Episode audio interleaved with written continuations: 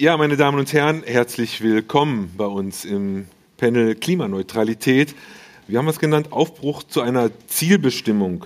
Ja, das sind immer so die Titel, aber im Grunde, also mein, mein Arbeitstitel war eigentlich Klimaneutralität, was ist das eigentlich? Ja, weil ähm, mir fällt so auf in der Debatte oder mir fiel immer auf, wir reden viel über Klimaneutralität und aus 1, 2, 3, 4 mindestens Perspektiven, gibt noch viel mehr Perspektiven. C40 hat darüber geredet, ne? die, die Städte haben eine eigene Definition dazu. Und daraus werden ja auch Maßnahmen abgeleitet. Das heißt, konkrete Politik gestaltet. Und manchmal habe ich so das Gefühl, das eine ist mit dem anderen nicht so richtig synchronisiert. Und das könnte vielleicht daran liegen, dass man gar nicht so genau weiß, worüber man da redet. Und da wollen wir einen kleinen Beitrag äh, zu leisten. Und ich sehe an der Fülle des Raumes, dass das viele interessiert. Und wir haben uns bemüht, ein spannendes Panel zu, hier äh, aufzustellen. Ich, am besten, ich stelle sie alle vier vor und dann kommen sie alle vier zusammen hier nach vorne, sonst ist das so eins nach dem anderen. Aber immer mit Zwischenapplaus natürlich. Ne? So. Wir fangen an mit Frau Professor Dr. Julia Pongratz. Sie ist Inhaberin des Lehrstuhls für physische Geografie und Landnutzungssysteme an der LMU, Ludwig Maximilius Universität, so glaube ich, ne? und hat an der LMU und an der University of Maryland physische Geografie studiert.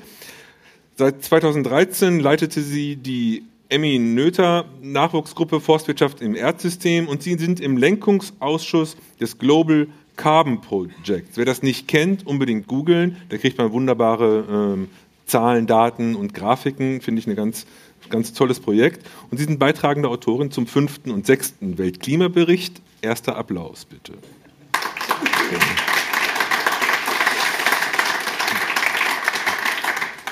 Ebenfalls mit dabei Dr. Jürgen Landgräbe, leitet seit dem 1. Juli 2019 den Fachbereich 5 Klimaschutz, Energie und Deutsche Emissionshandelsstelle im Umweltbundesamt. Ich nehme an, mit letzterem werden Sie noch eine Menge Arbeit haben, aber das ist heute nicht unser Thema. Das besprechen wir dann im Nachgang mal.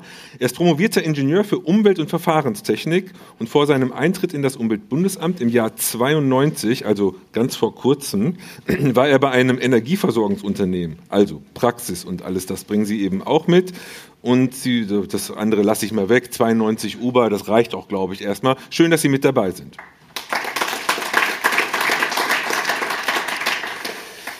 Dörte Schramm ist Abteilungsleiterin für Politik und Regierungsbeziehungen bei der Robert Bosch GmbH. Frau Schramm verantwortet dort die politische Arbeit von Bosch gegenüber den EU-Institutionen und in Berlin mit dem Schwerpunkt Mobilität und Digitalpolitik. Davor war sie im Europäischen Parlament und auch beim BDI tätig. Ganz wichtige Aufgabe von einem spannenden Unternehmen mit großen Zielen. Schön, dass du dabei bist.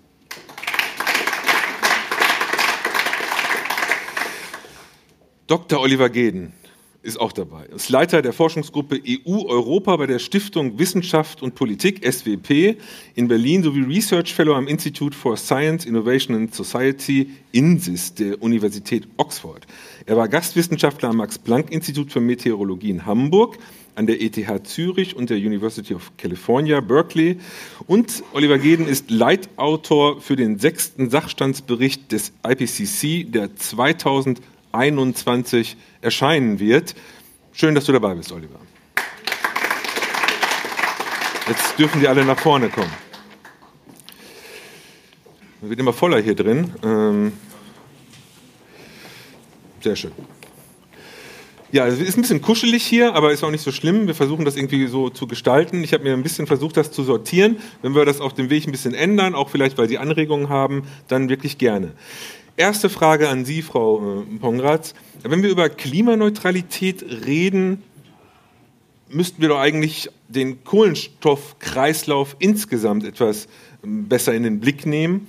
Wissen wir eigentlich genug über Quellen und Senken und wissen wir überhaupt noch, was der Kohlenstoffkreislauf ist? Ich, kleine Anekdote, ich bin ja Physiker und als ich ähm, in Heidelberg studiert habe, das war so Ende der 80er, Anfang der 90er, da haben wir uns alle um diese ähm, Kurven da, diese Keeling-Kurven und so gekümmert und versucht, die zu verstehen und so. Kohlenstoffkreislauf war ein Riesenthema. Ich habe die Kurve von den Messdaten, die ich selbst aufgenommen habe, in meinem Büro hängen und die gehen ja so rauf und runter wegen Photosynthese und sowas. Und wenn ich dann den Startups zeige, hier schau mal da, dann fragen die mich immer, warum geht das da rauf und runter? Und da denke ich mir, Mensch, die haben vielleicht gute Ideen, wie man das alles lösen kann, aber so das Wissen über den Kohlenstoffkreislauf ist ein bisschen abhanden gekommen. Also sagen Sie mal, was muss man dazu eigentlich wissen oder wie sieht es denn eigentlich aus mit dem Kohlenstoffkreislauf? Gut, äh, vielen Dank. Ähm, Herr Kuhlmann hat eigentlich schon alles gesagt. Wenn man sich mit Klimaneutralität beschäftigt und dann speziell jetzt CO2 betrachtet, die anderen Treibhausgase mal weglässt, muss man einerseits den natürlichen ähm, globalen Kohlenstoffkreislauf verstehen und dann die anthropogene Störung da drin. Natürlicherweise da ist Photosynthese, die aufnimmt, Veratmung, die abgibt, der Ozean gast aus, nimmt auf. Das sind riesige Flüsse, aber die sind letztlich für den Klimawandel irrelevant, weil das System im Gleichgewicht ist. Was relevant ist, ist, dass wir durch, durch die menschlichen Emissionen eine Störung ins System bringen, die Jahrmillionen ähm, persistieren wird. Und ähm, da interessiert uns dann natürlich, und das ist eine der Hauptaufgaben von dem Global Carbon Project, zu quantifizieren, wo die Emissionen herkommen und wo sie hingehen. Und da sieht man, wenn man jetzt die letzten Jahre betrachtet, wir emittieren jedes Jahr ungefähr 10 ähm, Milliarden Tonnen Kohlenstoff oder etwa 37 Milliarden Tonnen CO2 aus fossilen ähm, Energieträgern. Dazu kommen nochmal 1,5 Petagramm Kohlenstoff aus Landnutzungsemissionen. Und davon verbleibt aber Gott sei Dank nur die Hälfte in der Atmosphäre. Die andere Hälfte wird aufgenommen vom Ozean, einfach gelöst, und von der äh, Vegetation und den Böden auf dem Land. Und das ist die, also eine ganz äh, große Dienstleistung von Ozean und Land an uns, denn sonst wäre der Klimawandel doppelt so stark. Darüber muss man sich einmal im Klaren sein, weil natürlich diese Senken dann auch ähm, gegenwirken, wenn wir CO2 aktiv aus der Atmosphäre entnehmen. Wie gut kennen wir jetzt diese Quellen? Fossile Emissionen kennen wir gut. Äh, das ist Geld, was da verbrannt mhm. wird. Deswegen ist das auf wenige Prozent genau quantifizierbar. Was man dabei aber auch betrachten muss, ist, dass etwa ein Viertel der globalen Emissionen ja gar nicht territorial entsteht, sondern anderswo produziert wird, importiert wird und dort dann verbraucht wird. Und das ist für Klimaneutralität auf Länderbasis beispielsweise sehr wichtig. In Deutschland sind etwa nur 60 Prozent der Emissionen, die wir ähm, hier im Land kreieren, das, was wir auch wirklich konsumieren. 40 Prozent lassen wir woanders produzieren. Ähm, die ganzen Quellen und Senken auf der Landseite, das ist deutlich schwieriger zu quantifizieren als fossile Emissionen, weil es niemanden stört, wenn sie da jetzt einen Wald abbrennen. Mhm. Man weiß aber ins, ähm, inzwischen sehr gut, dass die Hauptquelle dabei in den Tropen liegt, dass wir also vorrangig tropische Entwaldung stoppen müssen, um die Landnutzungsemissionen auf Null zu bringen. Und dann versuchen wir natürlich jetzt verstärkt Quellen, Entschuldigung, verstärkt Senken zu erzeugen. Aufforstung ist eine der, der Möglichkeiten, die eben relativ große Potenziale hat. Kommen wir nachher auch nochmal darauf zu sprechen, auf Aufforstung im Besonderen. Genau. Sehr gut. Ähm, Biokohle, beschleunigte Verwitterung, Direct Air Capture und Storage, ähm, gibt es alles Mögliche, auch noch ein paar Maßnahmen im Ozean, die man durchführen kann. Da ist der Wissensstand, würde ich jetzt mal als äh, ganz pauschal von der Wissenschaftsseite her sagen, ähm, sehr gemischt. Also viele Wissenslücken gibt es noch. Mhm. Aber ich denke, es gibt auch genug Grundlegendes, was wir verstanden haben, dass man weiß, was man jetzt erstmal tun könnte für die nächsten zehn mhm. Jahre.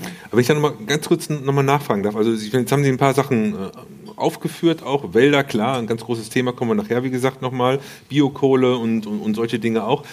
Merken Sie jetzt durch diese Debatte rund um Klimaneutralität einen Push, sodass die Leute mehr nachfragen und vielleicht auch ein bisschen mehr wieder in Forschung investieren, was man auf der natürlichen Seite der Senken vielleicht auch noch so machen kann? Oder geht das erstmal an der Diskussion vorbei? Ja, das ist ganz klar. Als ich mich, als ich vor 15 Jahren angefangen habe, mit meiner Doktorarbeit da überhaupt in die Richtung zu forschen, hat das niemanden interessiert von der mhm. Klimaperspektive her. Mhm. Und jetzt plötzlich sieht man die Rolle des Waldes beispielsweise wirklich als, mhm. als ähm, ganz wichtig im, für, für die Schaffung zusätzlicher Senken. Mhm. Und das ist durchaus gut über die Klimaperspektive hinaus, weil natürlich viele Co-Benefits geschaffen werden können.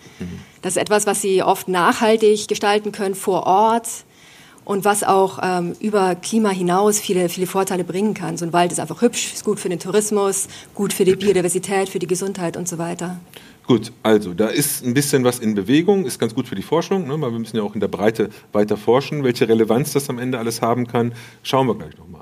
Jetzt mal von der ganz anderen Seite betrachtet, da steht ja auf der ganz anderen Seite des globalen Kohlenstoffkreislaufes stehen ich und du, also jeder Einzelne, aber eben auch solche Organisationsformen wie ein Unternehmen. Und auch da merken wir, dass sich unheimlich viel tut. Also viele Unternehmen sagen, sie wollen ab dann und dann klimaneutral sein. Was immer das genau meint, das wollen wir gleich von, von dir hören. Du hast ein bisschen aus der Perspektive von Bosch, aber ich will hier auch mal kurz Vattenfall nennen. Die, die sprechen von ihrer Roadmap to Fossil Freedom. Das sind ja schon auch wahnsinnige Begriffe, die da so im, im, im Raum sind. Wie geht das? Also wie, wie kam Bosch da darauf, auf diese Idee und wie geht man da jetzt eigentlich vor? Danke. Also, ähm, wir machen was ganz Cooles und zwar, wir werden nächstes Jahr das erste große weltweite Unternehmen sein, was CO2-neutral wird. Das heißt, Bosch ist in 2020 CO2-neutral an allen Standorten weltweit, an über 400 Standorten und das ist eine ganz klare Managemententscheidung. Nächstes Jahr. Nächstes Jahr. Juli, Juni, August? Anfang ja, Januar. Das Januar. heißt, wir sind heute schon bei 90 Prozent, Okay. haben wir umgesetzt und ab nächsten Jahr geht's volle Fahrt los. Wie haben wir das gemacht? Relativ ganz, äh, ganz einfach, ganz klar. Es gibt vier Hebel, die wir ähm, äh, ansetzen. Wir investieren eine Milliarde in Effizienzmaßnahmen. Das heißt, wir ähm, bauen an allen Standorten alles, was an Energieeffizienz geht, auf. Dann ähm, müssen wir natürlich auch Ökostrom zukaufen. Wir kaufen wesentlich mehr Ökostrom dazu und mit langen Lieferverträgen, als sie überhaupt im weltweiten Mix äh, vorhanden sind. Dann gucken wir, dass wir auch weiter selber an unseren Standorten in Photovoltaik, in Windanlagen investieren. Dort, wo wir es selber können, äh, bauen wir sie auf. Dort, wo wir es nicht selber können, kaufen wir es dazu. Und letztendlich, damit wir das schnell und auch schon eben im nächsten Jahr schaffen, kompensieren wir. Das heißt, mit Projekten auf den Philippinen oder eben auch in Mexiko, ähm, Aufforstung und so weiter. Das sind ganz vier konkrete Hebel, mit denen wir es schaffen. Das heißt, wir fassen das zusammen. Eine Milliarde Invest in Energieeffizienzmaßnahmen, eine Milliarde Invest in Kompensationsmaßnahmen, ein Rücklauf von einer Milliarde, weil wir energieeffizienter sind und dann auch wieder einsparen. Und wir wollen natürlich auch angehen, dass wir bis 2030 nicht mehr kompensieren müssen. Klingt ja ganz einfach eigentlich. Ja. Ja, okay.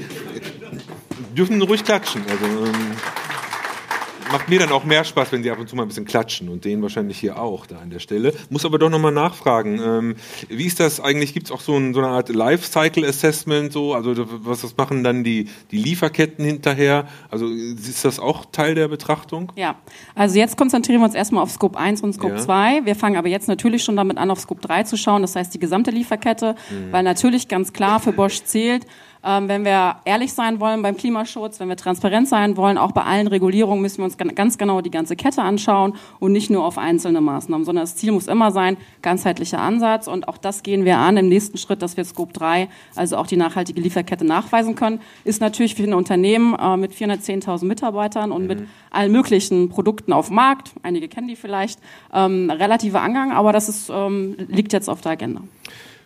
Dann noch kleine Abschlussfrage. Also wenn man jetzt mal die CO2-Emissionen insgesamt nimmt von Bosch, wie viel Prozent macht Kompensation aus? So 20, 30? Zehn? Äh, weniger als wir denken. Ähm, Das heißt gar nicht so viel, sondern es sind wirklich, im Grunde genommen ist unser höchster Hebel, den wir haben, die Energieeffizienzmaßnahmen. Wir machen alleine im letzten Jahr haben wir 500 Energieeffizienzmaßnahmenprojekte an unseren eigenen Standorten durchgeführt. Ähm, Das hört sich manchmal immer ein bisschen für Laien komisch an, weil man sagt, es geht um Kühlung, es geht um Sanierung, es geht um Drucke und so weiter. Wir haben da ganz tolle Projekte, wo wir selber an unseren Maschinen sehen, wie viel können wir einsparen. Und der größte Hebel ist Energieeffizienzmaßnahmen. Wunderbar. Oliver, du bist, hast einen sehr analytischen Blick auf den internationalen Diskurs rund um die klimapolitische Ziele-Debatte. Bist auch ein kleiner Quälgeist, weil du immer allen sagst, wo du die Limits sind. Äh, Ich weiß nicht, manche ärgert das vielleicht, aber ich finde das gut, weil du eben auch genau da hinschaust. Und ich glaube, ähm, von, von dir, von euch kamen auch so die ersten Einordnungen eigentlich zu diesem Themenfeld. Wie kam es eigentlich zu diesem Ziel Klimaneutralität? Wie ist das eigentlich, äh, ja, wo ist das hergekommen? Also wie, wo tauchte das in der europäischen Debatte eigentlich zunächst mal auf?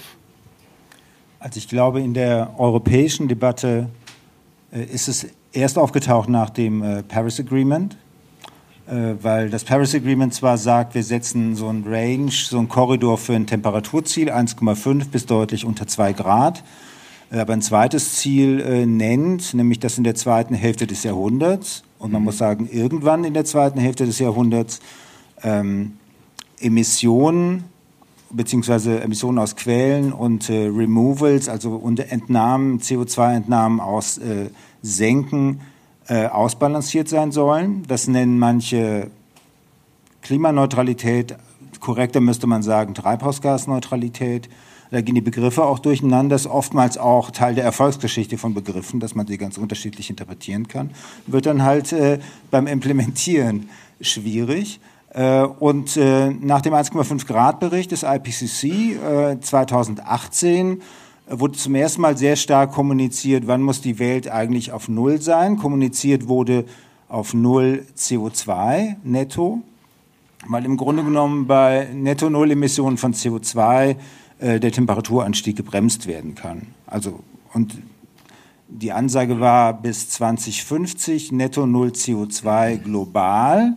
Danach kommen dann allerdings ne-, netto negative Emissionen. Also, aber die 2050 war plötzlich gesetzt. Und jetzt fangen Akteure an, sich dazu verhalten, äh, vergessen manchmal, dass politisch wir eigentlich in der Regel Treibhausgasemissionsminderungsziele haben und keine CO2-Minderungsziele. Mhm. Und netto Null Treibhausgase sind schwerer zu erreichen als netto Null CO2. Äh, da kommen dann so ein paar Unschärfen her. Aber die EU hat im Grunde genommen das von der globalen Ebene genommen. Das wurde auch schon vorher diskutiert. Der Zusammenhang äh, zwischen CO2-Emissionen mhm. und, äh, und Temperaturanstieg war ja bekannt. Aber, aber, aber gibt es denn eine Definition, meine, wenn so ein Begriff irgendwie neu in die Agenda kommt, aus der Politik abgeleitet wird, hat jemand mal gesagt, Klimaneutralität bedeutet?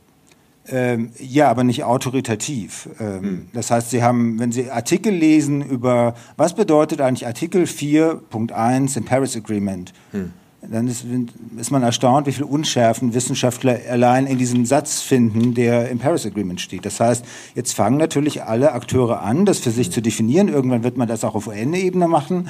Aber auf, auf EU-Ebene bedeutet, wenn man jetzt klimaneutral hört, im Grunde genommen eine ausgeglichene Treibhausgasbilanz nach einer bestimmten Metrik, wie man äh, nicht CO2-Treibhausgase in CO2 umrechnet. Okay. Und andere Länder werden das anders machen. Irgendwann wird man sich auf UN-Ebene einigen müssen, äh, was es genau bedeutet. Du beschreibst das ganz gelassen, weil das immer so läuft. Es läuft doch immer so. Aber im Paragraph 1 Klimagesetz steht ja drin, Deutschland will auch Klimaneutralität als Ziel verfolgen. So, man weiß nicht genau, heißt das schon, dass es ein Ziel ist oder dass man nur das Ziel verfolgen will, aber es ist schon relativ konkret da in dem aber Entschuldigung, der Artikel bedeutet doch am Ende nicht viel. Okay. Äh, das ist jetzt. Ja, Gut, das, das klagen wir doch später nicht ein. Das zeigt sozusagen die Richtung an und ich glaube, das ist die Stärke von diesem Ziel. Und die ganze deutsche Regulierung wird von der europäischen maßgeblich mitbestimmt werden. Okay. Äh, und deshalb reicht es, glaube ich, das auf europäischer Ebene zu definieren. Sind die, Frau Pongatz, ähm, sind die Senken bei diesen Betrachtungen, bei diesen Diskussionen eigentlich, mal, wissen die genug um die Senken, wenn die in der politischen Debatte darüber reden oder haben sie das Gefühl, da können sie noch ein bisschen aushelfen mit, mit Informationen?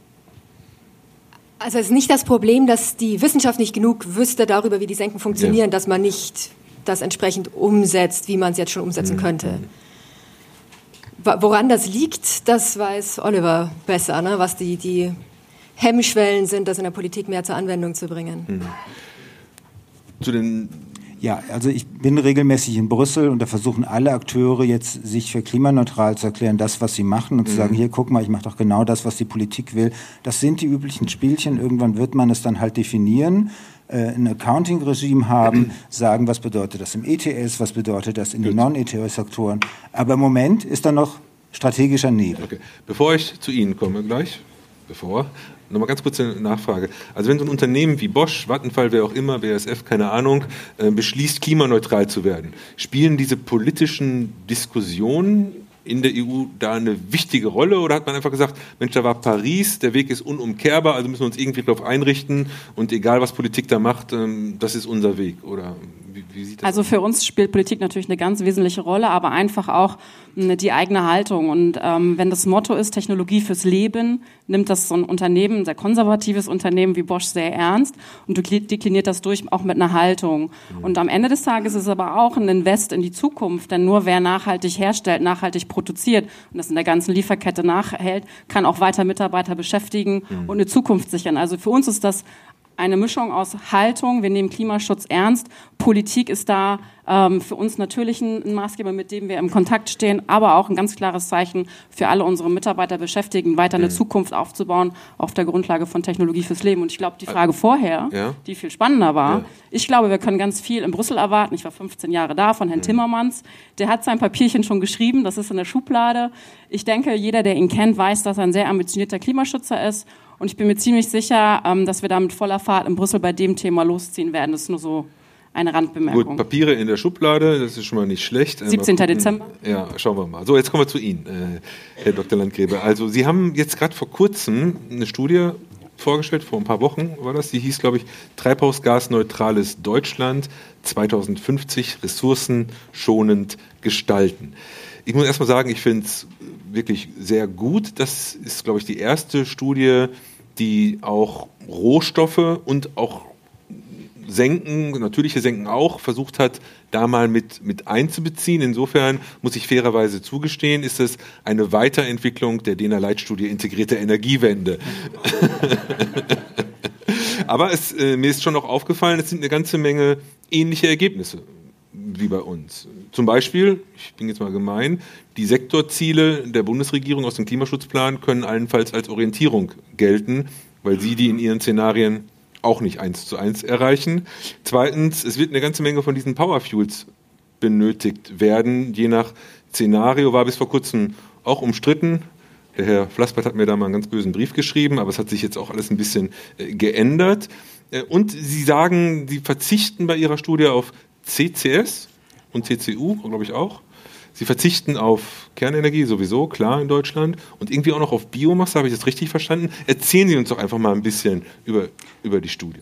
Vielen Dank und das mache ich auch sehr gern. Aber einen kleinen Punkt würde ich doch noch machen wollen zu der Betrachtung jetzt der Klimaneutralität, respektive auch der Treibhausgasneutralität. Ja. Also wissenschaftlich betrachtet geht Klimaneutralität, weit über die Treibhausgasneutralität hinaus. Das möchte ich nochmal betonen. Und ganz prominentes Beispiel ist auch der Luftverkehr. Ja, wir mhm. haben ja dort tatsächlich energiebedingte CO2-Emissionen in großer Höhe. Die machen dort natürlich den üblichen Effekt. Darüber hinaus gibt es aber auch noch die Nicht-CO2-Effekte. Genau. Ganz genau.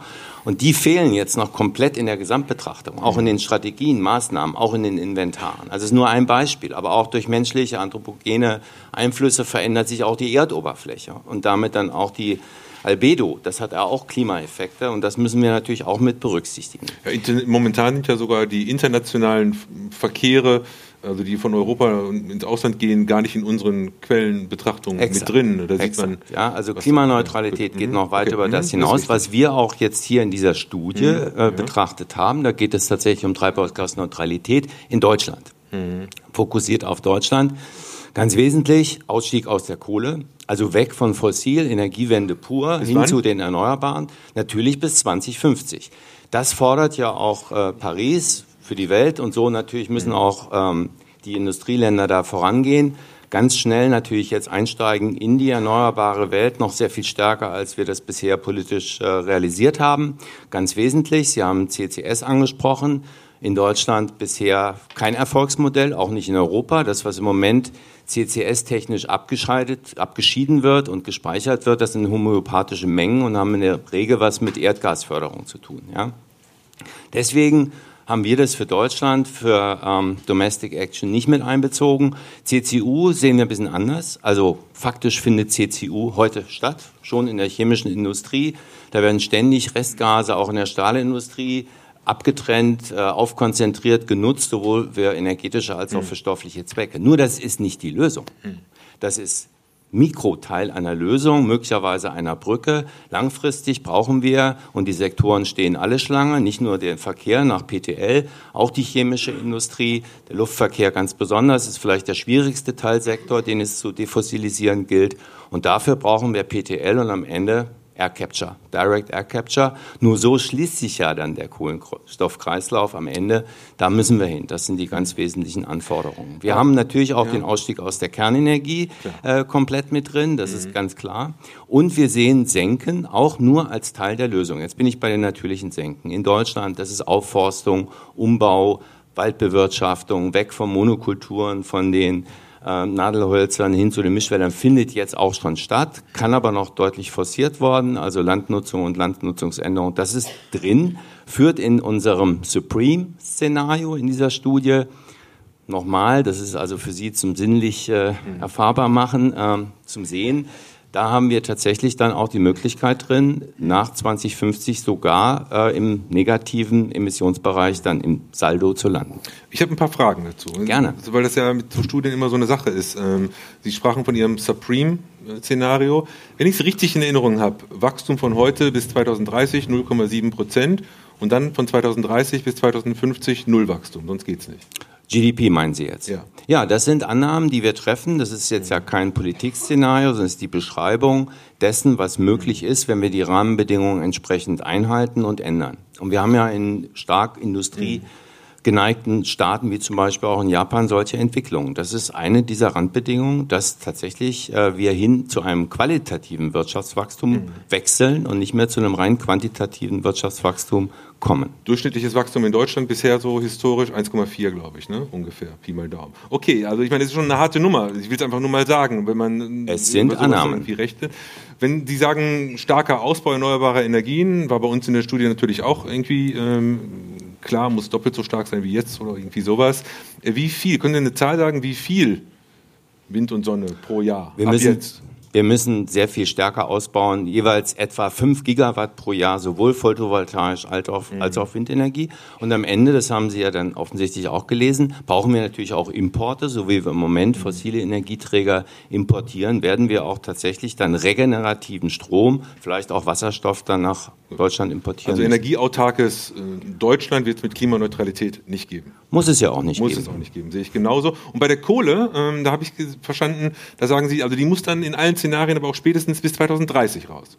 Also in dem Szenario reden wir von 2040, haben aber klar aufgemacht, dass es auch schneller gehen kann. Das ist ja auch im Moment die aktuelle politische Debatte in Deutschland. 38 kann man unterbieten. Wenn Sie die Debatte, ich bleibe da noch ganz kurz äh, dabei, wenn Sie diese Debatte verfolgen, wie schwer wir uns tun und man kann ja auch aus verschiedenen Perspektiven das erklären, warum wir uns so schwer tun. Ist ja nicht einfach nur, weil die so doof sind da überall, sondern es gibt ja Gründe auch für, für Probleme. Und wenn Sie das abgleichen mit dem, was aus so einer Klimaneutralitätsstudie quasi eigentlich an, an Handlungen erfolgen müssten, würden Sie dann sagen, dass das eher eine Machbarkeitsstudie ist oder eher eine Warnung an die Politik, seid vorsichtig mit euren Zielen? Es ist eine Machbarkeitsstudie. Ja, wir haben ja explizit jetzt auch keine Wirtschaftlichkeitsbetrachtungen gemacht. Wir haben aber klar dargelegt, dass es gesell gesamtgesellschaftlich möglich ist, dass es auch Chancen bietet für wirtschaftliche Entwicklung. Und vor allem, wenn wir es jetzt nicht endlich tun, wird es in der Zukunft sehr viel teurer, wenn wir die gesamtwirtschaftlichen Folgekosten, die fehlende Internalisierung der externen Effekte durch Klimawandel weiterhin unberücksichtigt lassen. Das lasse ich mal unkommentiert. Aber das ist Ihre Meinung und das ist Ihre äh, Ableitung aus diesen Ergebnissen heraus. Mal die Frage an alle einfach. ähm, Wenn wir über Klimaneutralität reden, also ich habe hier einen ganzen Haufen von Definitionen, hat mir mein Team rausgesucht. Äh, Manche sagen, jeder Einzelne muss Net Zero sein oder alle müssen gleich Net Zero sein oder so. Macht das, Frau Pongatz, aus Ihrer Perspektive vielleicht mal zuerst, macht es eigentlich Sinn, wenn man so einen Bericht hat, auch so kleineren Perspektiven zu sehen, also wie, wie, Deutschland beispielsweise? Oder muss man mindestens dann auch Europa in den Blick nehmen oder, oder noch größere Einheiten, weil man sich ja sonst vielleicht auch mit den Instrumentarien ein bisschen arg verengt? Oder ist das. Wo wir jetzt äh, sind, wo wir vor 30 Jahren nicht sind, ist, dass wir wirklich äh, maximieren müssen an, an äh, Emissionsreduktion und an Schaffung von Senken. Und da haben wir nicht mehr so viel Spielraum. Da müssen wir sowohl lokal ansetzen als dann auch eben ganz groß im, mit der internationalen Politik. Aber vieles von dem, also was werden Sie da ansprechen, ne, auch Landnutzung und Wald und so weiter, das müssen Sie ja dann vor Ort umsetzen. Das geht gar nicht anders. Ne? Das ist nicht zu handeln. Und deswegen kommt es dann eben auch darauf an, dass man da im Kleinen versucht, dann auch mit den verschiedenen Sektoren, mit den verschiedenen Stakeholders ins Gespräch zu kommen, um das machbar zu ha haben. Aber natürlich für einen globalen ähm, Kohlenstoffmarkt brauchen Sie ganz andere Regularien. Ja. Oliver, wie siehst du das? Also muss man, muss man das breiter denken oder ist es schon richtig, dass jedes Land und, und, und jeder für sich einfach äh, schaut, dass er jetzt klima oder sie jetzt klimaneutral wird? Also erstmal muss man es natürlich bei allen klimapolitischen Fragen global denken. Aber der Vorteil von einem Netto-Null-Ziel ist, dass die Perspektive eigentlich für alle erstmal klar ist. Sie müssen sehen, wie sie ihre Emissionen loswerden. Am Ende des Tages wird das aber nicht bedeuten, dass alle auf Null sind oder alle auf Netto Null sind. Weil wenn man sich die globale Modellierung anguckt oder in anderen Ländern die Modellierung für Net Zero, in Deutschland wird es irgendwann auch konkurrierende Studien geben, es gibt immer Restemissionen, sogenannte residuale Emissionen. Und die werden sehr umstritten sein. Das wird nicht CO2-Emissionen aus der Landwirtschaft sein zu einem großen Teil, aber auch Industrieemissionen, Stahl, Zement, Luftverkehr. Und da wird die Frage sein, wie viel dieser Restemissionen wollen wir, trauen wir uns zu, sozusagen wegzubekommen, wie viel werden übrig bleiben und wie kompensieren wir die. Aber die Wirtschaftsstrukturen in einzelnen Ländern, Bundesländern, Kommunen sind so unterschiedlich, dass es vermutlich am Schluss keinen Sinn macht zu sagen, die müssen alle auf Null. Mhm. Das wird aber einen Streit darüber auslösen, wer darf über Null bleiben, wer muss unter Null bleiben. Also wenn die EU so ein Ziel macht, wird Irland das erste Land sein, das sagt, oh, wir haben 33 Prozent landwirtschaftliche Emissionen, auf Net Zero kommen wir überhaupt gar nicht. Das muss dann vielleicht jemand anderes für uns kompensieren. Und das wird dann spannend politisch, weil das andere mehr machen kennen wir, aber das mehr machen bedeutet, mhm. unter Null zu gehen, mehr als 100 Prozent zu reduzieren, indem man fast gegen Null konventionell mitigiert und dann ganz viele Senken mhm. aufbaut. Das ist zumindest was neu, aber hilfreich, um mal ein Beispiel zu nennen, Länder, die ein Net-Zero-Ziel haben, das man ernst nehmen kann. Schweden zum Beispiel ist 2045. Da finden Sie heute schon Unternehmen, zum Beispiel den Fernwärmebetreiber von Stockholm, die sagen, okay, wie werden wir denn Net Zero? Äh, und was können wir sozusagen mit konventionellem Klimaschutz machen? Und wie kriegen wir sozusagen dann diese Restemissionen auf Null oder mhm. unter Null? Mhm. Und die weihen auch entsprechende Anlagen für Bioenergy CCS jetzt schon ein in zwei Wochen. Also da passiert durchaus schon was on the ground.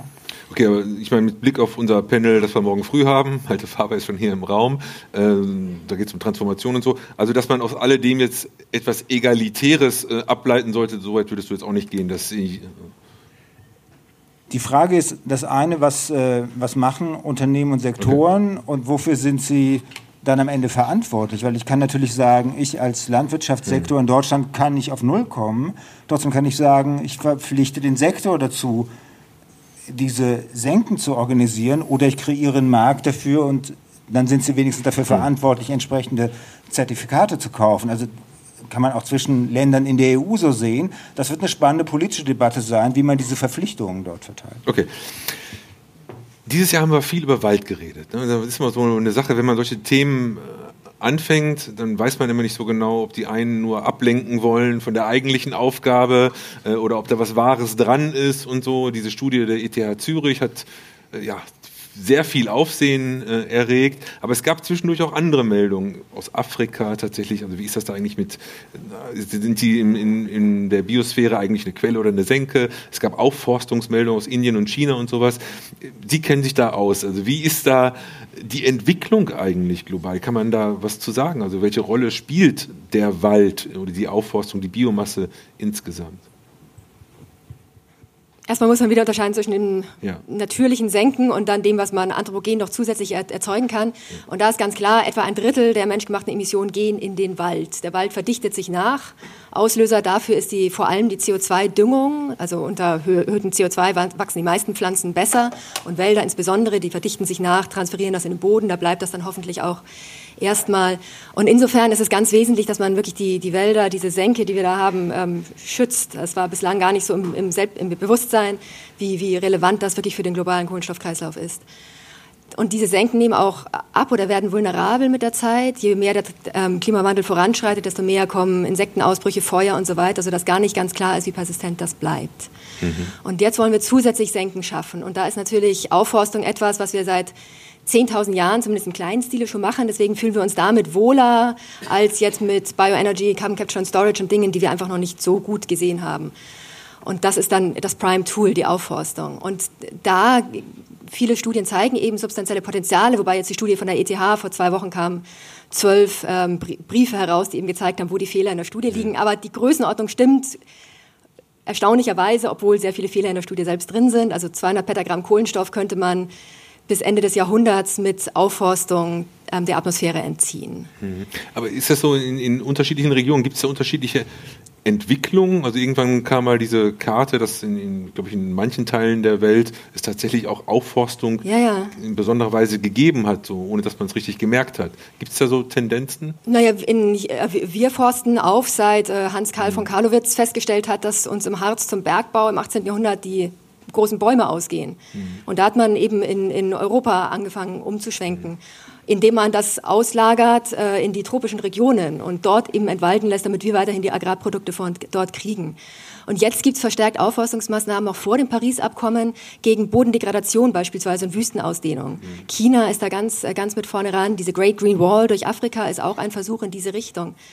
Und was das Tolle daran ist, ähm, mit der Aufforstung, das kann richtig in die Hose gehen, wenn man jetzt Klimaneutralität über CO2 und Treibhausgase hinaus betrachtet. Wenn Sie sich vorstellen, Sie würden jetzt in die Tundra gehen und dort aufforsten, dann würde das ähm, zu einer globalen Erwärmung beitragen weil es, ähm, die Albedo derzeit, gerade wenn jetzt Schnee dort liegt, ähm, ist eben sehr hell, also es wird sehr viel zurückreflektiert mhm. ins Weltall. Pflanzen Sie da einen dunklen Nadelwald, durch den der Schnee auch noch durchfällt, wird das dort lokal wärmer. Aber mhm. wir sehen, dass in, in, den meisten anderen Regionen ähm, ein, das Pflanzen eines Waldes dazu führen würde, dass sie lokal die Temperaturen auch noch abkühlen, mhm. weil sie mehr verdunsten und das ist ja dann wie Schwitzen, das kühlt ab oder ähm, auch weil sie teilweise eben äh, über die Energiebilanz äh, sonstig das verändern. Und das ist ganz grandios, weil sie dann einerseits Kohlenstoff der Atmosphäre entnehmen, was zur globalen Mitigation beiträgt, andererseits aber eben auch noch lokal zur Adaption beitragen.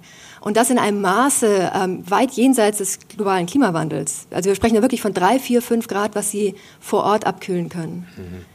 Und das muss man sich zunutze machen. Und das sind genau diese Co-Benefits, die ich vorher auch erwähnte. Wenn wir eben wissen, das trägt nicht nur zur Mitigation bei auf globaler Skala, sondern es kann auch vor Ort die Lebensbedingungen verbessern, dann ist das vielleicht auch gerade die Chance für Entwicklungsländer, etwas aktiv gegen den Klimawandel zu tun. Also es darf nicht ablenken von den Anstrengungen, die wir bei den Quellen vor uns haben, aber es ist auf jeden Fall eine wunderbare Ergänzung, die auch einige andere Nebeneffekte hat, die noch sehr positiv sein werden. Das, das ist ganz richtig. Das geht noch drüber hinaus. Und es ist aber auch klar, dass wir es brauchen. Also es darf ja. nicht ablenken von der Reduktion der Quellen. Ja. Aber das genügt eben nicht mehr. Wie Herr Geden vorher sagte, ab 2050 müssen wir substanziell global negativ sein. Ähm, in den nächsten Jahren schon müssen wir, müssen wir diese residualen Emissionen ähm, kompensieren oder weil die Mitigationsanstrengungen ähm, auch bislang nicht stark genug sind. Und das heißt, wir kommen nicht mehr darum hin, sowohl stark auf der Quellenseite einzuschreiten, hm. als auch zusätzlich diese Senken zu schaffen. Sie haben das Thema auch für Deutschland sich angeguckt und ich habe so verstanden, äh, dass es da so wahnsinnig viele Studien auch noch nicht gibt. Ich bin vor, wann war das, vor drei Jahren auch über diese Greenpeace Waldstudie damals gestolpert, als sie vorgestellt wurde. Die spielt bei Ihnen auch eine Rolle als eine Studie, die eher sehr positiv äh, die Möglichkeiten für Deutschland darstellt. Aber wie haben Sie das äh, behandelt in Ihrer Studie, dieses Thema? Also für Landnutzungsänderungen in Deutschland haben wir sehr viele Beispiele äh, durchgerechnet auch und insbesondere auch den Moorschutz und auch die Renaturierung der Moorflächen in Deutschland spielt ja eine große Rolle. Wiedervernässung hat ein Potenzial. Wir haben uns dann aber auch, das war ja vorhin Ihre Eingangsfrage auch, die Biomasse angeschaut, also die Biomassepotenziale und da klar gesagt, Anbaubiomasse kommt für unser Szenario nicht in Frage. Wegen den Nebeneffekten, äh, wegen den tatsächlich auch in Anspruchnahme von Fläche, Wasserverbrauch ähm, und vor allem, weil es natürlich auch in der globalen Dimension, nicht nur in Deutschland, auch dann der Nahrungsmittelerzeugung dann ähm, äh, Verluste zuführt. Und deswegen spielte das in dem Themenbereich für uns jetzt keine Rolle. Wir haben uns dann sehr stark auf das, was unter Geoengineering ja bekannt ist und auch heute ja hier schon diskutiert wurde, genauer angeschaut und dann auch festgestellt, dass die Risiken, die mit diesen Technologien verbunden sind, nach gegenwärtigem Stand von Wissenschaft und Forschung, sehr groß sein können, sodass wir tatsächlich sicherlich den Forschungsbedarf sehen in vielen Bereichen. Biochar ist hier schon angesprochen worden, Meeresdüngung und so weiter. Aber wir sehen das im Moment nicht als Dimension für anspruchsvolle Zielsetzungen in Deutschland. Gut, Oliver, das ist auch ein Thema, womit du dich viel rumtreibst, diese negativen Emissionen und sowas, natürliche Senken, äh, technische Senken. Ja, wie siehst du denn den Stand der Dinge? Also tun wir da überhaupt genug? Also wenn ich mir die Szenarien anschaue, ich glaube, bis 2100 habe ich neulich gesehen, 500 Gigatonnen, die wir da negativ äh, so, also ab, abbauen müssen. Das sind ja gigantische Mengen. Deine Perspektive darauf? Ja, die globale Modellierung hat das Problem, dass äh, damit 2 Grad oder 1,5 Grad überhaupt noch rechnerisch aufgehen, man irgendwann ins Negative gehen muss. Also wir überziehen unser Budget und die kommenden Generationen planen wir schon mal ein, dass wir uns das zurückzahlen. Äh, außer Aufforstung tun wir auf der Technologieebene aber nicht viel.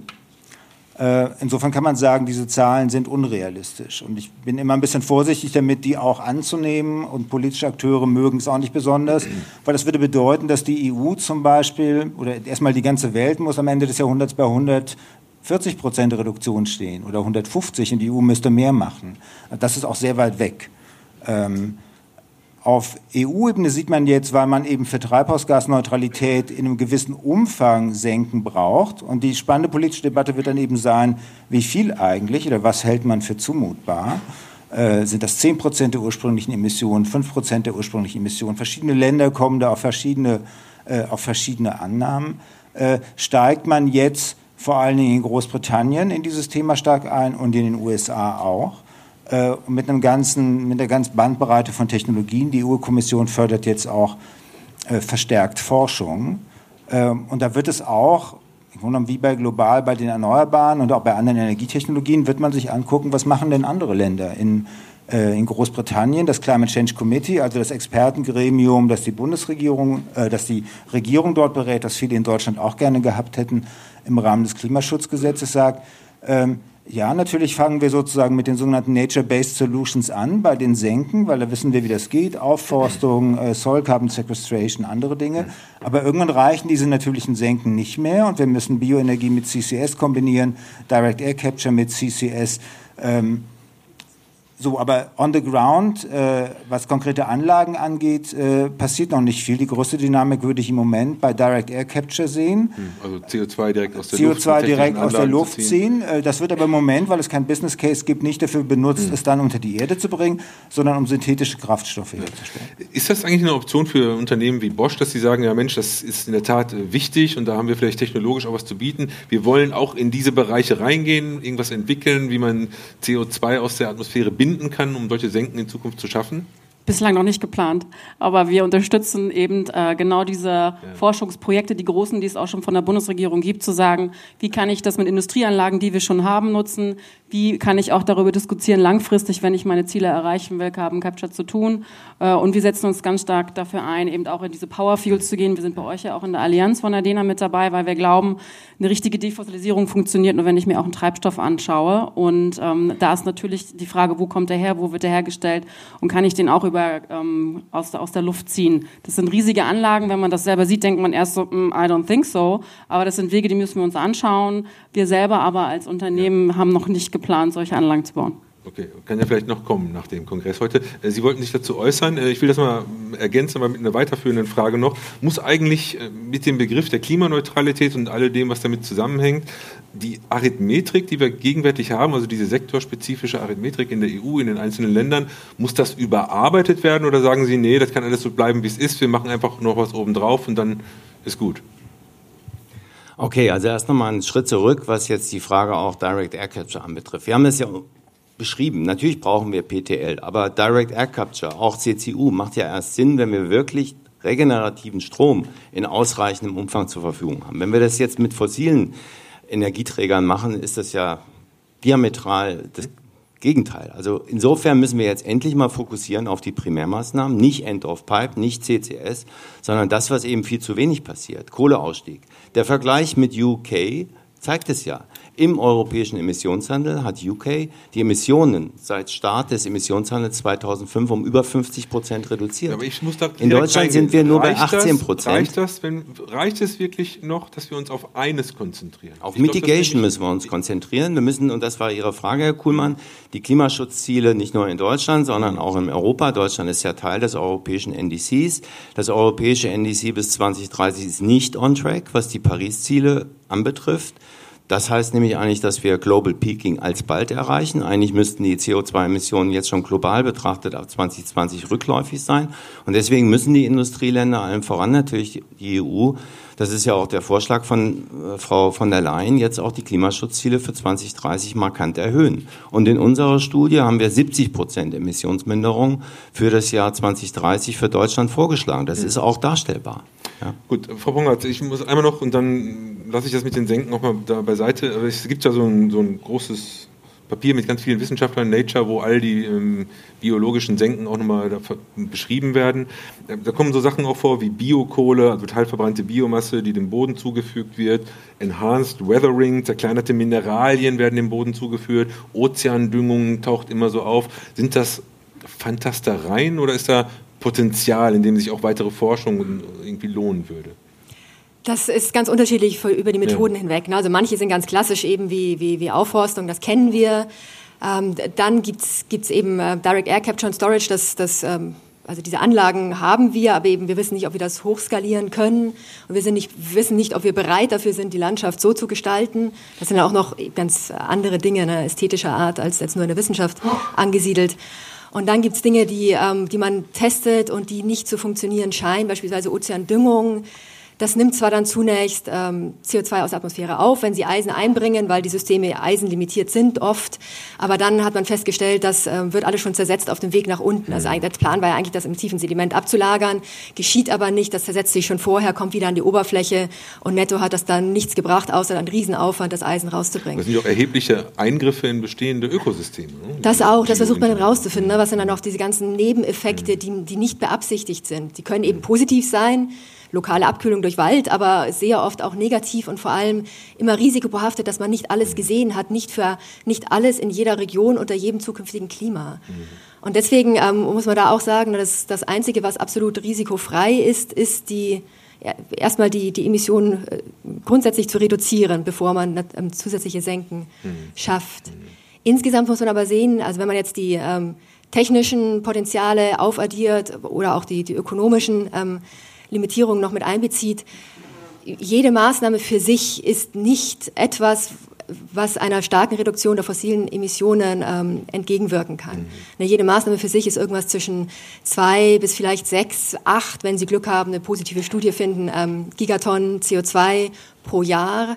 Mhm. Aber bleiben wir mal jetzt bei irgendwie zwei, drei pro Maßnahme. Das Momentan haben wir, glaube ich, 40 Gigatonnen. Ne? Genau, die wir, ja. schon immerhin das 2 gegen 40 ist nicht sehr viel. Man kann aber natürlich sagen, wenn man das aufaddiert, wenn man sagt, man hat vier, fünf Maßnahmen, die jetzt nicht alle die gleiche Fläche brauchen, ähm, dann addiert sich das natürlich schon im Portfolio zu etwas auf, was substanziell helfen kann, gerade diese Residualemissionen ähm, wegzuputzen. Gut. Und diese Verteilung auf die verschiedenen Maßnahmen hätte natürlich auch den großen Vorteil, dass man das Risiko etwas verteilt. Mhm. Manche Senken werden vielleicht nicht langfristig helfen, das sehen wir jetzt noch nicht ab. Ähm, aber dann haben wir eben noch die anderen Senken auch zur Hand. Und das gibt uns dann auch die Zeit, andere Technologien noch zu entwickeln, die wir jetzt in der Pipeline haben, wo wir nicht wissen, ob die skalierbar sind und, und ob sie frei von, von Nebenwirkungen sind. Gut, auf jeden Fall sollten wir alle mitnehmen, dass es sich lohnt, dass es eben doch auch wichtig ist, eben in diese Bereiche auch mit zu investieren in die Forschung, in die Grundlagenforschung und auch in vielleicht Pilotprojekte, genauso offenbar wie bei technischen Senken, wo wir noch sehr, sehr, sehr am Anfang stehen. Ich will eine Frage an dich stellen, Oliver. Das mit diesem Carbon Offsetting, also irgendwie quasi Zertifikate äh, kaufen oder, oder, oder irgendwie, dass man Handlungen in anderen Ländern dann macht, weil man das in, im eigenen Land oder in Europa nicht mehr hinbekommt. Stehen wir vor der Rückkehr äh, dieser Debatte eigentlich? Und ist das eigentlich schlecht oder ist das eher gut, weil die anderen Länder müssen ja auch was hinbekommen, andere Regionen? Also wir stehen vor der Rückkehr der Debatte, die war eigentlich stillgelegt, seitdem die Europäische Union für 2030 beschlossen hat, es sollen sozusagen Domestic Reductions sein. Äh, die alten Offsets können stellenweise im Markt bleiben, aber wir lassen keine mehr rein, weil im Kyoto-Regime äh, CDM, JR-Zertifikate äh, zu Recht dann irgendwann doch einen sehr schlechten Ruf haben, die aber als Schrottzertifikate so dann durchaus noch im Umlauf sind. Und es gibt Länder, die sagen, die wollen wir eigentlich auch zukünftig nutzen. Äh, unter dem Paris-Abkommen muss der Teil noch verhandelt werden, die sogenannten Marktmechanismen. Und äh, sobald äh, das fertig verhandelt ist, da rechnet man jetzt nicht unbedingt in Madrid mit, könnte aber dann nächstes Jahr in Glasgow soweit sein, mhm. dann können Sie sich darauf verlassen, dass äh, die deutsche Industrie und manche Mitgliedstaaten schon zwei Wochen später sagen werden, okay, Klimaneutralität schön und gut, aber wir wollen diese Offsets aus anderen Ländern nutzen. Äh, und das sehen Sie auch bei vielen Ländern, die schon Klimaneutralitätsziele beschlossen haben. UK, Neuseeland, Schweden entscheidet das noch, dass das Teil der Rechnung ist. Und ob das gut oder schlecht ist, die Frage kann man eigentlich erst beantworten, wenn man die globalen Regeln dafür kennt oder die Regeln, die dann einzelne Länder oder die EU, die ja schärfer sein könnten, äh, dafür ansetzen. Aber unter dem Paris-Abkommen muss man natürlich sagen, Der, das Neue war ja, dass jetzt alle daran beteiligt sind und irgendeine Perspektive, wann wir keine Offsets mehr hm. sozusagen kaufen und uns die zurechnen lassen, weil die anderen Länder ja eigentlich auch was machen wollen. Und noch schlimmer wäre, wenn zwei Länder sich die zurechnen. Äh, also irgendeine Perspektive des, des Auslaufens bräuchte man da schon. Äh, aber wir kennen die globalen Regeln noch nicht. Wir haben das ja auch äh, bei den zwei Sektoren, die nicht national reguliert sind, internationaler Luftverkehr, internationaler Schiffsverkehr, wo jetzt auch solche Systeme aufgebaut werden. Und was man im Luftverkehr sieht, würde ich sagen, klingt nicht nach, sieht nicht nach einer High-Quality-Strategie aus, was diese Offsets angeht. Gut, ich will jetzt noch mal eine kleine Fragerunde selbst machen und dann würde ich so zwei, drei Wortmeldungen hier gerne auch nochmal mit, mit aufnehmen, wenn das okay ist. Mal ganz konkret politisch jetzt betrachtet. Also wir sehen ähm, das Elend rund um die nationale Klimapolitik. Ich meine, viel ist passiert, viel auch nicht. Äh, wir werden die Ziele 2030 mit den Maßnahmen wahrscheinlich nicht erreichen. Jetzt gibt es die Klimaneutralitätsdebatte. Frau von der Leyen macht den Green New Deal. Ähm, und wir werden wahrscheinlich oder vielleicht, ich weiß nicht, die Klimaziele der Europäischen Union verschärfen. Auch für das Jahr 2030 äh, bereits von 40 Prozent auf vielleicht 50 oder 55. Würde für Deutschland bedeuten ungefähr nochmal 100 Millionen Tonnen weniger, je nachdem, wie man es rechnet. Das ist Verhandlungssache. Aber das deutsche Klimaziel verschärft sich dann. Das äh, würde sich dann verschärfen. Haben wir das ausreichend im Blick? Ähm, also Sie würden sagen, ja, Ihre Studie zeigt, äh, wächst man eben einfach nicht mehr, wird dann schon klappen. Nein, nein, wir wachsen ja schon, aber eben qualitativ und stellen also natürlich noch, auch. Noch ja, Sie sagen schon, Mobilität in Städten zum Beispiel von, was weiß ich jetzt, also zwei Drittel weniger, Auto bis 2030 alles. Mobilität muss sich ändern, genau, ganz klar. Und wir haben natürlich wie immer. Aber die, geht das auch? Ja, es geht. Das ist okay. ja, wenn wir es wollen. Ja. Und wir müssen natürlich dann auch an diese Ziele, äh, die wir hier beschrieben haben, natürlich auch die entsprechenden Maßnahmen, politischen Instrumente aufbauen und andocken. Das mhm. muss die Gesellschaft natürlich dann auch wollen und unterschreiben. Und das geschieht im parlamentarischen Verfahren. Und dann haben wir tatsächlich die drei Strategieelemente, die nicht neu sind. Das ist einmal Effizienz, Suffizienz und natürlich auch Konsistenz, also Umbau ähm, von fossil zu erneuerbar. Und das haben wir sehr schön beschrieben. Das ist aber wirklich ich, ich muss mal, gut, frage nochmal weiter. Aber ist es nicht ein bisschen komisch, dass äh, die einerseits jetzt schon sagen, ja, wir wollen Klimaneutralität, aber ja. gleichzeitig sagen, ähm, Kohlekommission muss eins zu eins umgesetzt werden und so ist das nicht irgendwie ein bisschen inkonsistent, äh, wie da verfahren wird momentan? Also läuft Politik. Ja. Läuft Politik. Also wir haben erstmal die Ziele und die sind ganz wichtig. Ja, und das äh, würde ich jetzt auch nicht äh, schlecht reden wollen. Das ist ganz wesentlich, dass wir jetzt eine Zielbestimmung machen. So war ja auch das ja. Thema der heutigen Veranstaltung. Die passt zu dem, was unterschrieben wurde und in Paris wurde auch Sekt drauf getrunken. Das muss jetzt realisiert werden und zwar glaubwürdig, untermauert werden dann mit den Maßnahmen. Okay. Und da müssen wir äh, zulegen, ganz klar. Das sind auch die Politikempfehlungen, die wir auch schon im Umweltbundesamt seit vielen Jahren machen. Und dieses Defizit, ja, das ist ja ein Global Defizit, äh, De Defizit, diese Ambitionslücke muss geschlossen werden, sonst wird es nichts mit Paris. Okay. Aber es geht. Wenn ein Unternehmen wie Bosch sowas hört und denkt sich, Mensch, ja, irgendwie manchmal meckern wir auch über die Energiepreise und so, die würden dadurch natürlich nochmal steigen, würden Sie sagen, oh Mensch, so richtig lieb ist mir das irgendwie doch nicht, ich mache lieber meine eigene klimaneutrale Welt und gucke, dass das andere nicht so schnell vorangeht? Oder sagen Sie, nee, was ich mache, das soll die Europäische Union auch machen? Also würden Sie für diese Verschärfung der Ziele in der Europäischen Union werben? Ähm, wir würden uns auf jeden Fall dafür einsetzen, dass wir das zusammen anpacken. Und äh, du hast heute Morgen so schön gesagt, keine Panik. Mut äh, und anpacken. Und auch wenn man ganz viel kritisieren kann, auch beim Klimaschutzpaket, es ist ein Anfang. First Step und da jetzt weitermachen und auf EU-Ebene gerade eben nicht locker lassen. Ähm, wir haben alle Beratungsmöglichkeiten zur Hand. Äh, die DENA, die Wissenschaft, die Forschung, wir selber auch mit unseren eigenen Klimaforschern. Und ich glaube, da ist noch jede Menge ähm, Luft, ähm, auch was ordentliches auf die Straße zu bringen. Von daher würde ich natürlich jetzt nicht sagen, äh, Verschärfung bis äh, so hin, sondern aber wir sollen ambitioniert sein und wir setzen uns dafür mit der Haltung auch ein. Das sollte klar Ich glaube, Sie haben gar keine andere Wahl, als das auch so zu sehen, nehme ich mal an, aus der Perspektive der Pariser Ziele. Also die Verschärfung in der Europäischen Union brauchen wir, um da voranzukommen. Es bringt mehr Geld in die Forschung, ne? ja, aber ist es nicht frustrierend, wenn man dauernd was forscht, was keiner mehr umgesetzt bekommt? Naja, also man muss auch sehen, aber also, das ist immer, wir sprechen immer von brauchen, ich auch. Ähm, also wir müssen immer davon sehen, das ist das, was die sozioökonomischen Modelle uns sagen, das nötig ist, um ihre Szenarien oder ihren Vorgaben zu erfüllen. Mhm. Und da steht aber auch noch ganz viel drin, was die sozioökonomischen Modelle gar nicht wissen. Ne? Und Man kann natürlich immer noch ein bisschen Hoffnung haben, dass wir noch eine gigantische neue Idee haben, technologisch, die das alles obsolet macht. Dem, das ist aber nicht abzusehen. Ne? Mhm. Und derzeit müssen wir einfach auf der sicheren Seite sein und das tun, was wir tun können. Und gerade die Frage nach der Verantwortung ist ja eine ganz relevante, wenn man da nicht schaut nach, wer verursacht denn die Emission derzeit, sondern wer ist denn verantwortlich für die CO2-Konzentration, wer ist verantwortlich für die Temperatursteigerung in den letzten 100 Jahren. Und dann kommt uns natürlich in Deutschland eine ganz andere Verantwortung mhm. zuteil, als nach den heutigen Emissionen aufgeteilt. Gut, danke. Ich frage nochmal in die Runde zwei, drei Wortmeldungen. Oliver, deine Einschätzung ähm, dazu. Sag nochmal die Frage. Die Frage ist, Klimaneutralität jetzt als Ziel, die Konsequenz in der Umsetzung vor dem Hintergrund der Debatte in Deutschland, aber auch in anderen Ländern, ist jetzt der richtige Schritt? Es ist der richtige Schritt, weil wir Klimaneutralität brauchen oder annähernde Klimaneutralität, um die Temperatur zu stabilisieren global.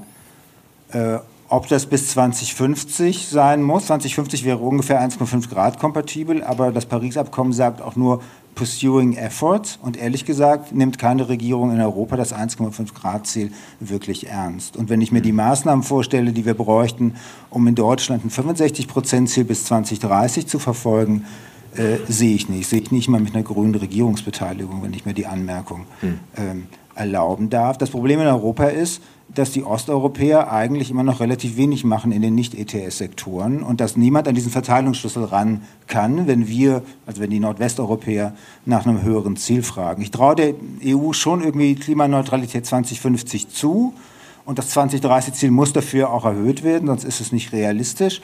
Aber bezogen auf Deutschland minus 65 Prozent bis 2030 also ich glaube, die meisten hier glauben auch nicht, dass wir die minus 55 erreichen und minus 65 und ohne darüber zu reden, zeigt, die Bundesregierung nimmt es eigentlich im Moment nicht wirklich ernst. Sie findet das 2050-Ziel toll. Sie möchte aber nicht darüber reden, dass das vielleicht nochmal 10 Prozentpunkte mehr äh, bis 2030 bedeutet. Und das ist eigentlich das übliche Problem. Die Langfristziele sind sehr attraktiv. Äh, die kann man verkünden, aber bei der Umsetzung hört man dann halt nicht so viel. Gut, also klingt so, als müssten wir bald mal wieder ein Klimapaket äh, verabschieden. Aber ich gucke mal hier rein. Wer hat eine Frage, eine Anmerkung? Der Herr Krieger, bitteschön. Krieger vom BDEW. Äh, mal losgelöst von der deutschen und der europäischen Diskussion, unterstellen wir mal, wir schaffen das mit äh, der Klimaneutralität 2050. Wir haben gelernt, wie wichtig Senken sein können, wenn sie an der richtigen Stelle zum Einsatz kommen. Äh, ich würde gerne mal eingeordnet bekommen, wie wichtig oder kontraproduktiv äh, das ist, was im Moment stattfindet, wenn man gleichzeitig sieht, der Äquator brennt oder wird äh, entwaldet in Indonesien, in Brasilien. Wie wichtig ist das dann für die Performance sozusagen als Welt? Gut, das ist ähm, eine im Grunde berechtigte Frage. Da sie von einem Vertreter der Energiewirtschaft kommt, hat das immer so ein Geschmäckle, so sind wir. Wir denken in Schubladen, aber die Frage, ich will es mal ein bisschen äh, als Brücke aufbauen. Vor kurzem hat ähm, Fatih Birol hier World Energy Outlook ähm, vorgestellt und der sagt, in, Ost, in äh, nicht in Australien, in, in Asien explodieren sozusagen gerade die, die Emissionen und hat nicht Europa auch eine viel größere Aufgabe, nicht das eine zu lassen, aber sich auch darum zu kümmern, was letztendlich in diesen Bereichen passiert. Dann kümmern wir uns da genug drum. Wer möchte dazu antworten? Niemand. Doch. Uber, Uber kann zu allem. Äh zu allem nicht, aber ich meine, wir haben ja auch noch ganz andere Effekte, ja. irreversible Effekte, die eintreten können. Auftauen von Permafrost. Das ist nicht mehr Zukunft, das fängt jetzt schon an. Sie haben die Waldbrände angesprochen, natürlich ist das auch ein Thema. Ähm, dagegen müssen wir natürlich auch Maßnahmen ergreifen, das ist ganz klar. Ja? Also soweit ich weiß, Sie können da sicherlich auch was zu sagen, fehlt das noch, äh, jetzt was insbesondere das 1,5 Grad Ziel anbetrifft. Es wäre absurd, wenn wir nicht äh, den Schutz der, der existierenden Senken ja. zu, zuallererst berücksichtigen. Und dazu zählt eben äh, die, die tropische Entwaldung oder auch das natürliche Abbrennen dann zu verhindern. Also es gibt nur vorläufige Abschätzungen, aber man denkt, im Amazonas, die Feuer, die dieses Jahr verursacht waren, sind zur Hälfte durch Landnutzung, die andere Hälfte natürlicherweise. Dann gibt es aber ganz viel Synergieeffekte dazwischen natürlich auch. Na, und das, das ist die Grundlage, sonst verlieren wir eben 30 Prozent von dem Puffer von, den, von unseren Emissionen.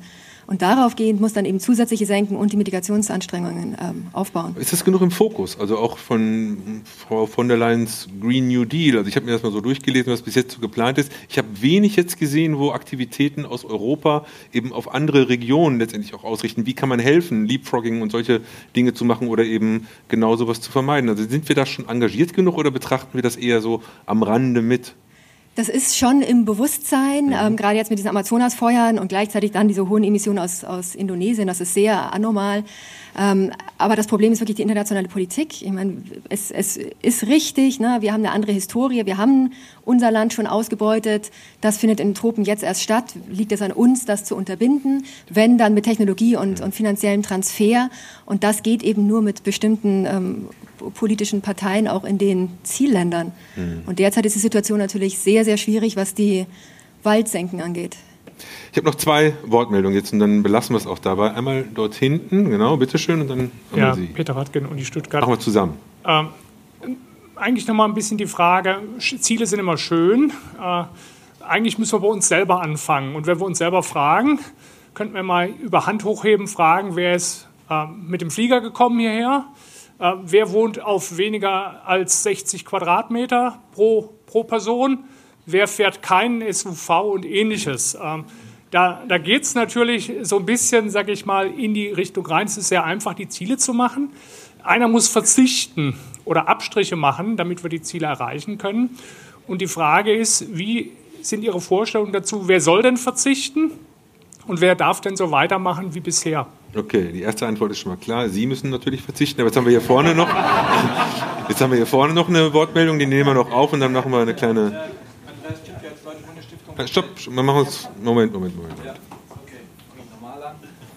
Okay, Andreas Stipp jetzt, Deutsche Bundesstiftung Umwelt. Äh, so wichtig der internationale Zusammenhang ist, ich habe so in Richtung Kohlenstoffsenken noch so ein Problem mit unserer eigenen hauseigenen Politik, nämlich mit unserer Versiegelung von Flächen. Also wir wissen, dass der Boden eine wichtige Funktion einnimmt und wir wissen auch, dass die CO2-Speicherung vom, von landwirtschaftlich genutzten Flächen sehr stark davon abhängt, welche Art von Landwirtschaft wir auf diesen Flächen betreiben. Das ist die eine Seite. Und die andere Seite ist, unsere gesamte aktuelle Siedlungspolitik läuft eigentlich der Bodennutzung in Form eines CO2-Speichers zuwider. Äh, was müssen wir tun, damit wir sozusagen eine Entwicklung anstoßen, die weg davon geht, unsere kleinen und Mittelstädte durch immer mehr Neubaugebiete äh, sozusagen weiter zu versiegeln? Wie müssen wir unsere Stadtpolitik ändern, damit zum Beispiel der Boden auch in unserem räumlich beschränkten Land die Funktion eines CO2-Speichers substanziell wahrnehmen kann? Gut, also für Bosch die Frage sozusagen eigentlich ist das dann, wie kann Bosch weiterhin erfolgreich, nee, du, kannst gleich, du kannst gleich anfangen, aber ich will erstmal hier meinen kleinen Gag zu Ende machen. Wie kann, wie kann Bosch quasi auch in Zukunft erfolgreich sein, wenn man keine weiteren Flächen mehr erschließen darf? Das ist im Grunde auf den Punkt gefragt. Ich glaube, das sind zwei sehr spannende Fragen. Ich glaube, dass diese beiden Fragen das Panel eigentlich ein bisschen mal, eher nicht überfordern oder so, das will ich nicht sagen, da haben wir alle eine Meinung zu. Aber es lenkt ein bisschen fast schon hin zu diesem komplizierten Panel, was wir morgen haben, äh, nämlich wie es gelingen kann mit den Mitteln der Gesellschaft und der Ökonomie. Ich glaube, es wird auch sehr, sehr spannend, was wir da morgen äh, diskutieren. Aber ich will trotzdem diese Frage auch so ein bisschen als äh, Schlussfrage in die Runde geben. Und Dörte, du darfst gerne anfangen. Danke. Also ich glaube, die beiden letzten Fragen kann man sehr schön eigentlich zusammenfassen, weil ähm, nur wenn ich selber weiß, was ich für einen CO2-Fußabdruck habe, kann ich auch selber mein Verhalten ändern. Und ich glaube, wir sollten nicht damit anfangen, dass irgendjemand gleicher als äh, ein anderer Mensch ist, sondern das muss für alle gleich gelten und da auch keinen ausschließen. Und das andere ist, ähm, wir lernen das ganz stark, dass wir nur im Dialog mit unseren Beschäftigten, mit der Politik und mit unseren Forschern äh, gemeinsam Lösungen finden. Wir starten ganz viele Dialogreihen und das hört sich immer so ein bisschen boring an, aber am Ende des Tages geht es darum, miteinander zu reden, zuzuhören und zu gucken, wie kann ich das machen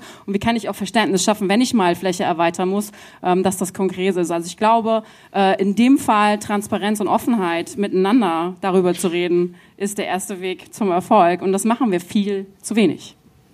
Danke. Jetzt nehmen wir mal Uber dran. also ich nehme mal diese äh, Frage zum Verzicht. Ähm, uns geht es also insbesondere auch in der Studie darum, dass wir nicht vom Verzicht predigen, sondern von Umstellung. Gerade im Beispiel Mobilität. Wir haben vor zwei Wochen die Studie Umweltschonender Luftverkehr 2050 vorgestellt. Da haben wir auch aufgemacht, dass wir Mobilitäts Bedürfnisse, beispielsweise national, durch einen vernünftigen Bahnverkehr komplett den nationalen Luftverkehr abschaffen können. Es gibt jetzt schon Strecken, die man nicht mehr fliegen darf, einfach weil die Bahn konkurrenzfähig ist, zumindest in puncto Bequemlichkeit und Pünktlichkeit. Ja? Aber das sind ja, ja. Peanuts. Ich meine, das, ist das sind keine Peanuts. Doch, doch. Ähm, das ist im Vergleich zu dem, was jetzt hier eigentlich mit gemeint ist, mit der Frage, ist das nichts.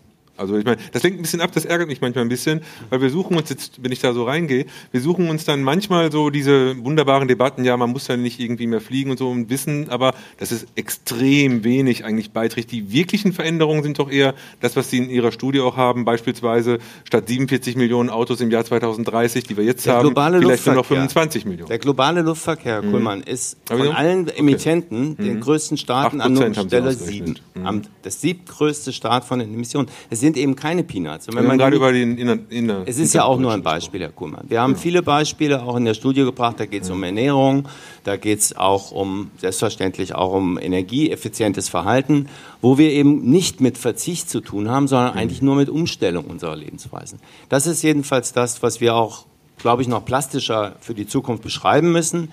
dass äh, klimaschonendes, am Ende klimaneutrales äh, Verhalten durchaus möglich ist und eben gerade nicht die armen oder weniger einkommensstarken Bevölkerungsgruppen trifft. Gerade beim Luftverkehr stellen Sie hm. fest, dass die Ärmsten der Armen gar nicht fliegen und die eher diejenigen Vielflieger eigentlich eher die Businessflieger sind und eher eigentlich auch die oberen Einkommensschichten. Insofern sozial gerecht das, was wir vorschlagen. Gut.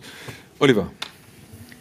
Ich glaube, es geht nicht unbedingt um Verzicht, aber es geht sicherlich um Veränderungsdruck. Und der Veränderungsdruck sollte sicherlich in den alten Industrieländern am höchsten sein, die den größten Anteil an dem Problem verursacht haben. Äh, es gibt, und die können darin dann auch durchaus Vorbild sein. Und es gibt in, äh, in UK den schönen Claim zu der Net Zero Strategie, Ending the UK's contribution to global warming. Es müsste eigentlich heißen to further global warming, wenn man da korrekt darauf guckt.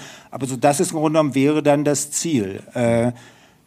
Äh, aber die anderen müssen dann den ähnlichen Weg gehen, sonst kommen wir global nicht auf Null. Es sei denn, wir glauben, ein Land wie Deutschland könnte irgendwann deutlich unter Null sein. Das heißt, mhm. es geht um Veränderungsdruck, der wird irgendwann global sein.